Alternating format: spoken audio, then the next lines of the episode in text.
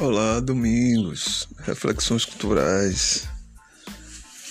São 12 e 31. Não sei se eu vou conseguir terminar esse podcast hoje, mas vou, vou começar. Tenho tentado falar sobre a Semineto. Comecei a falar no meio da. no início da, da fala sobre Gedel e seu, seu irmão e sua mãe, mas parei separando o joio do trigo, pelo menos. Acredito.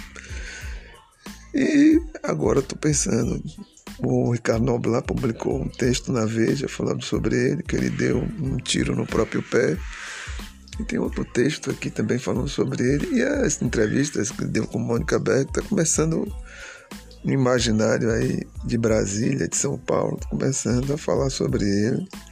E ele também falou sobre, no, no Instagram sobre o que falaram dele, das entrevistas dele né? uma certa medida se defendendo, certa medida mostrando a independência do partido do qual, né, cujo ele é o presidente, né, o democrata. E se for fazer a árvore genealógica do democrata, nós vamos encontrar o PFL, o PDS, a Arena e a ditadura militar. Esse foi o trato que Ricardo Noblar deu, falando sobre é, o DNA político, né? O DNA, o DNA político de, de Assemineto é, é com os militares. Se não é, tá lá junto, né? Lembrando o avô simpático. Quando eu falo, quando eu lembro do avô, lembro de Dias Gomes e aquelas aqueles odorico na cabeça, aquela coisa que dava alegórica, né? Sabe, uma coisa bem alegórica sobre, sobre a política né, daqui da região Nordeste. Mas a impressão que dá é que não é só a região Nordeste que é alegórica, né? Recentemente é, elegeram para o Senado um pastor da Igreja Universal, também alegórico. Depois ele foi prefeito, também alegórico. Depois, em São Paulo também teve uns casos alegóricos aí. Tiririca, palhaço, que falava sério, piada séria, lá para as tantas. E depois ele saiu, não aguentou o tranco, voltou contra Dilma, depois se arrependeu. É, teve o, lá o prefeito ligado a Maluf também, que era alegórico. Eu acho que ele saiu pela culatra. O Brasil é alegórico nessa hora, não é? As pessoas falam daqui da região Nordeste, mas tem muita alegoria aí afora. Os tipos odoricos estão aí, né? Não fala do jeito que Odorico fala, né? Transforma uma conjunção em advérbio, mas mente, contudo mente. Isso é uma marca de Odorico. E da construção sintática né? e morfológica de, de Dias Gomes, um negócio bem feito. Quem é da língua, da área da língua, sabe que aquilo ali era uma marca linguística, né? Ou seja, transformar uma classe gramatical em outra. Começo por aqui, daqui a pouco eu volto para falar do texto de Noblar e no outro texto que eu não lembro o autor, mas depois eu vou falar do autor. Tem um vizinho falando alto, vocês vão pegar o áudio dele também. Mas lá para as tantas, vale tudo aqui. Eu estou no paraíso e no paraíso Deus é quem manda. Um abraço, até mais.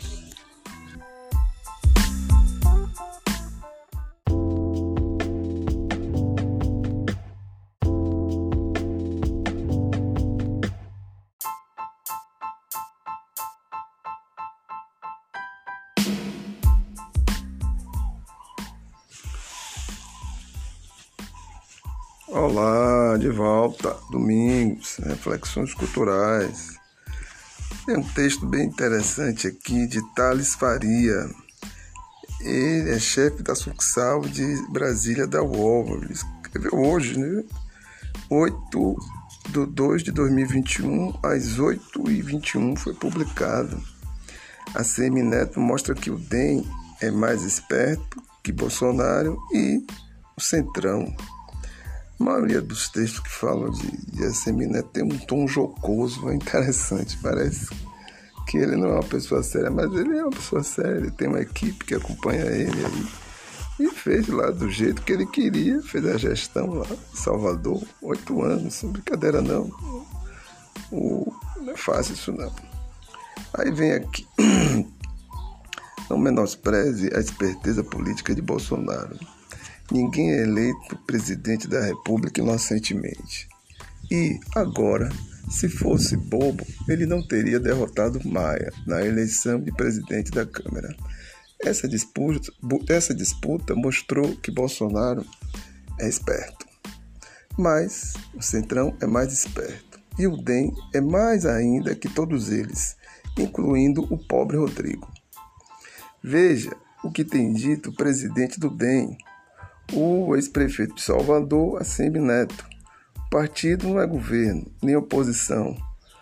Todos os dois ministros no governo podem ganhar mais e, em 2022, pode ir de Dória com as esquerdas ou até mesmo com Bolsonaro.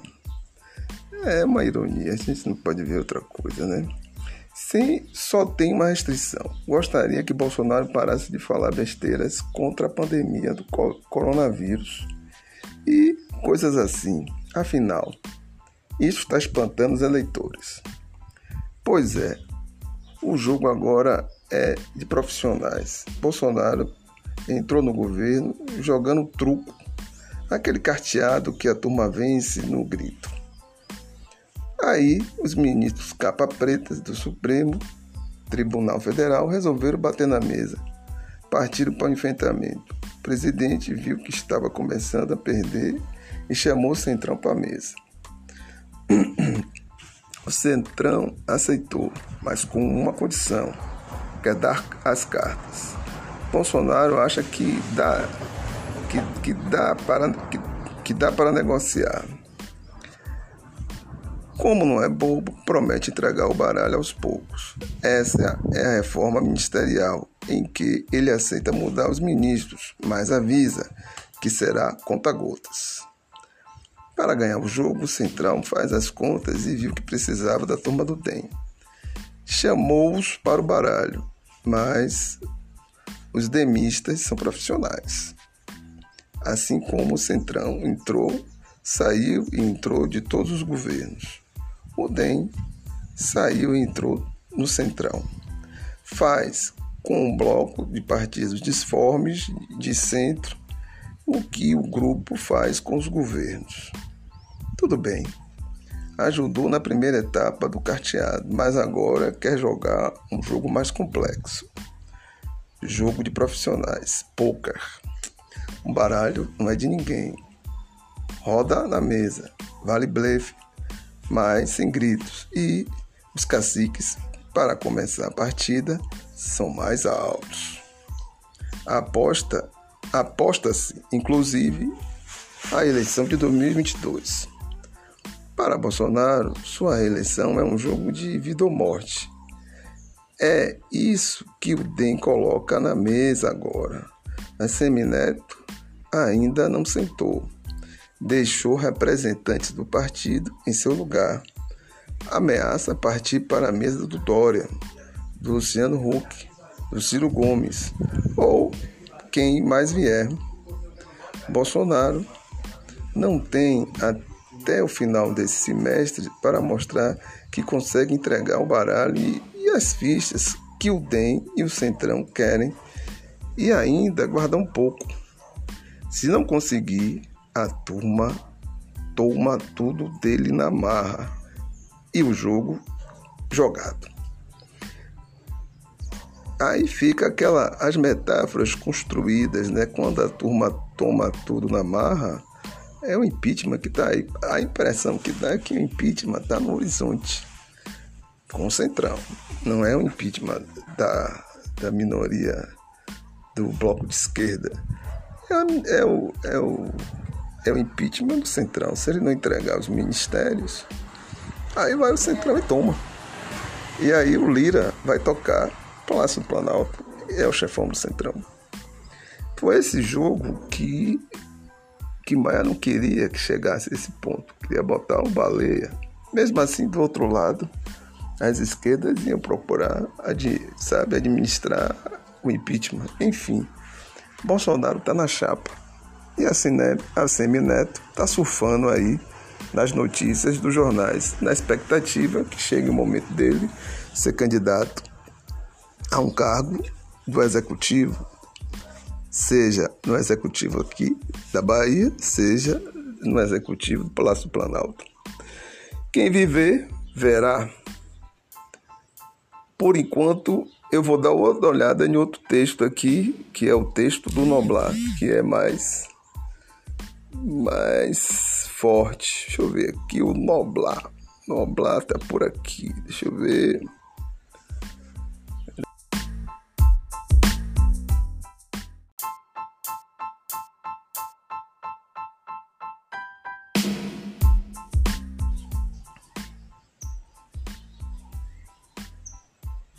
Olá, domingos, reflexões culturais. Tem um texto aqui de Ricardo Noblar, primeiro blog brasileiro com notícias e comentários diários sobre o que acontece na política no ar desde 2004. Ricardo Noblar, esse conteúdo é exclusivo para assinantes. Lamento informar, não sou assinante. Tô pegando aqui a baba. Esse texto é de 6 de fevereiro, né? A CM Neto acerta o tiro que deu no próprio pé. Acerta o tiro que deu no próprio pé. DNA fala, fala mais alto. Então vamos lá. Bem-sucedido prefeito de Salvador por oito anos e forte candidato a governador da Bahia em 2022, ACM Neto haverá de recordar para sempre o tiro que deu no próprio pé ao deixar suas impressões digitais na disputa entre Baleia Rossi, MDB São Paulo e Arthur Lira, PP de Alagoas, pelo comando da Câmara dos Deputados. Na condição de presidente nacional do DEM, sob forte pressão de deputados divididos entre Rossi e Lira, ele concordou em deixá-los à vontade, para que votasse como quisesse, embora o partido fizesse parte do bloco de apoio a Rossi, montado por Rodrigo Maia, dentro do Rio de Janeiro. Em cima da hora, tirou o partido do bloco. Sua decisão beneficiou Lira, candidato do Centrão, e de Bolsonaro, selou a derrota de Ross e de Maia. Desde então, diante do anúncio feito por Maia, que abandonará o DEM e que levará com ele para outro partido um numeroso grupo de aliados, a Semineto tenta reparar o estrago que produziu. Não será fácil. No primeiro momento, ainda chegou a admitir que daria passe livre para a saída de Maia do DEM antes da abertura, no próximo ano, da janela partidária. Um período às vésperas das eleições, em que os parlamentares podem trocar de partido sem risco de perder o mandato. Recuou depois, com medo de uma fuga em massa.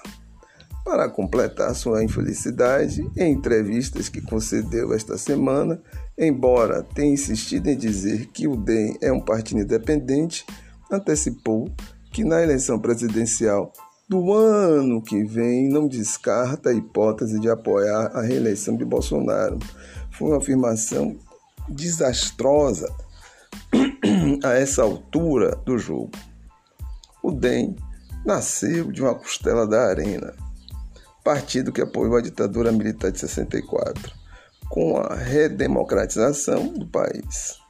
Passou a chamar-se PFL, para os íntimos odiosos, PFL, e fez parte do, dos governos José Sarney, Fernando Collor, Fernando Henrique Cardoso.